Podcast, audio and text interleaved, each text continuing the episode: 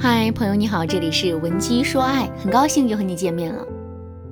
上节课我先是给大家讲了一个道理：男人会不会离开我们，这取决于我们自身的价值，而不是我们对男人的态度。所以一味的卑微讨好没有用，一味的宽容忍让也没有用。想让男人更加重视我们，我们就要想办法去提升自身的价值。随后，我们又告诉大家，一个人的价值啊是由三个部分组成的，分别是收获感、框架和稀缺感。上节课我们重点讲了讲收获感，下面我们接着来讲框架。什么是框架呢？框架指的是一个人在人际关系中的原则和需求，以及自身对这些原则和需求的坚持力。举个例子来说。你有一个直男男朋友，他总是爱跟你唱反调，尤其啊是在你化妆的这件事情上。有一次，你为了跟他约会，足足用了一个小时的时间，画了一个特别精致的妆容。可是男人一见到你就对你说了一句：“你这是化的什么妆啊？好丑啊！”这个时候你该作何回应呢？如果你默默的忍受了这句话，或者是可怜巴巴的去跟男人解释自己为什么会这么画的话，那么你的框架就没有了。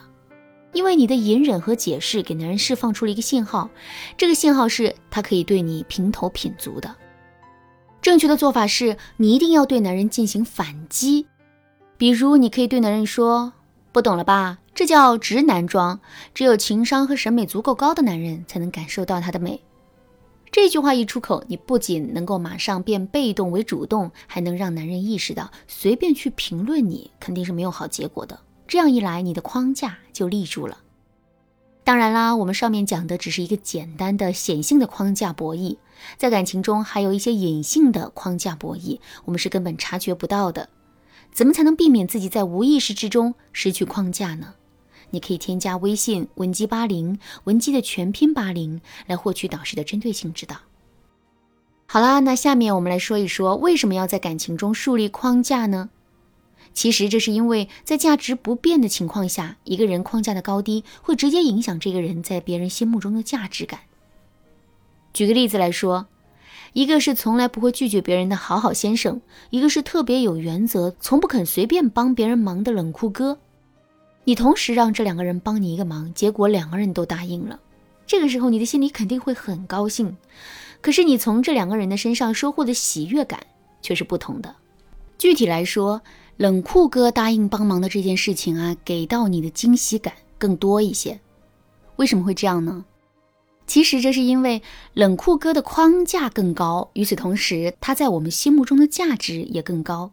同样的道理，在感情中，如果我们能树立起自身的框架的话，那么我们也就提升了自身的价值。怎么才能树立起自身的框架呢？其实我们只需要做到两点就可以了。第一，坚持到底，只要是我们设立的标准，那么我们就要坚持到底，在任何时候、任何情况下都不要动摇。举个例子来说，在家里，男人要跟我们平摊家务，这是我们制定的标准。可是我们也都知道，男人是非常懒的，做事情更是虎头蛇尾。如果他脱下来的脏衣服泡到盆里都好几天了，他都没有洗一下，这个时候我们该怎么办呢？千万不要一边抱怨着男人，一边帮他把活儿给干了。这样一来，我们的框架就没有了。正确的做法是，我们要当什么事都没有发生一样，任由男人的衣服在盆子里泡着，一直泡到衣服发霉变臭，再也洗不出来为止。只要我们拿出了这种坚持到底的态度，男人自然会容易品尝到后果，然后他就会知道我们是一个说一不二的姑娘。如果违反了我们的规则和标准，他就会品尝到严重的后果。第二，有理有据。我们在建立框架的时候，制定的标准一定是要有理有据的，否则我们的行为就不是高框架了，而是作。举个例子来说，我们非要让男人在大半夜出去给我们买麻辣烫吃，如果男人不肯这么做，我们就冲他发脾气，非逼着他去买。请问，这是在树立框架吗？肯定不是，对吧？因为让男人半夜三更去买麻辣烫，这本身就是一件不占理的事。在这种不占理的事情上，我们越坚持，男人就越是会觉得我们这是在无理取闹，从而对我们产生更多的厌恶感。好了，那说完了框架，我们再来说一说稀缺性。其实啊，这一点比较好理解。一件东西越稀缺，它在人们心目中的价值感就会越高。同样的道理，如果我们也能够打造出自身的稀缺属性的话，那么我们在男人心目中的价值肯定也会得到大大的提升。怎么才能打造出自身的稀缺属性呢？其实所谓的稀缺，简单来理解就是这个特点只有我具备，别人连模仿的能力都没有。那么现在我们就可以想一想了，在两个人交往的过程中啊，有什么东西是独属于我们，或者独属于两个人，并且别人根本就无法复制的呢？两个字：经历。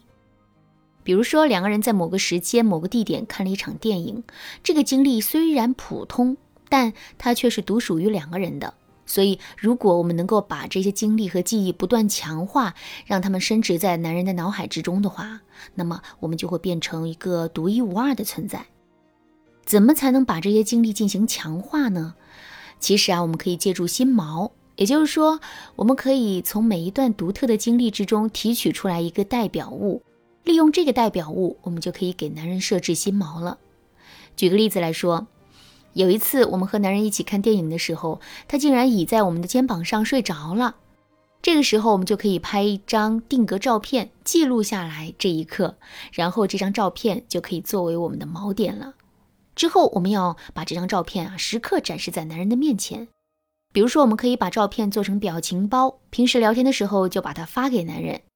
另外，我们也可以把这张照片打印出来，贴在男人的家里。总而言之呢，只要男人能够时时看到这张照片，他就能一次次的想起那段经历。只要男人对那段经历念念不忘，我们就会成为男人的记忆里最独特的那个存在。当然啦，重复只是建立心锚的一种方式。除此之外，建立心锚的方法还有很多。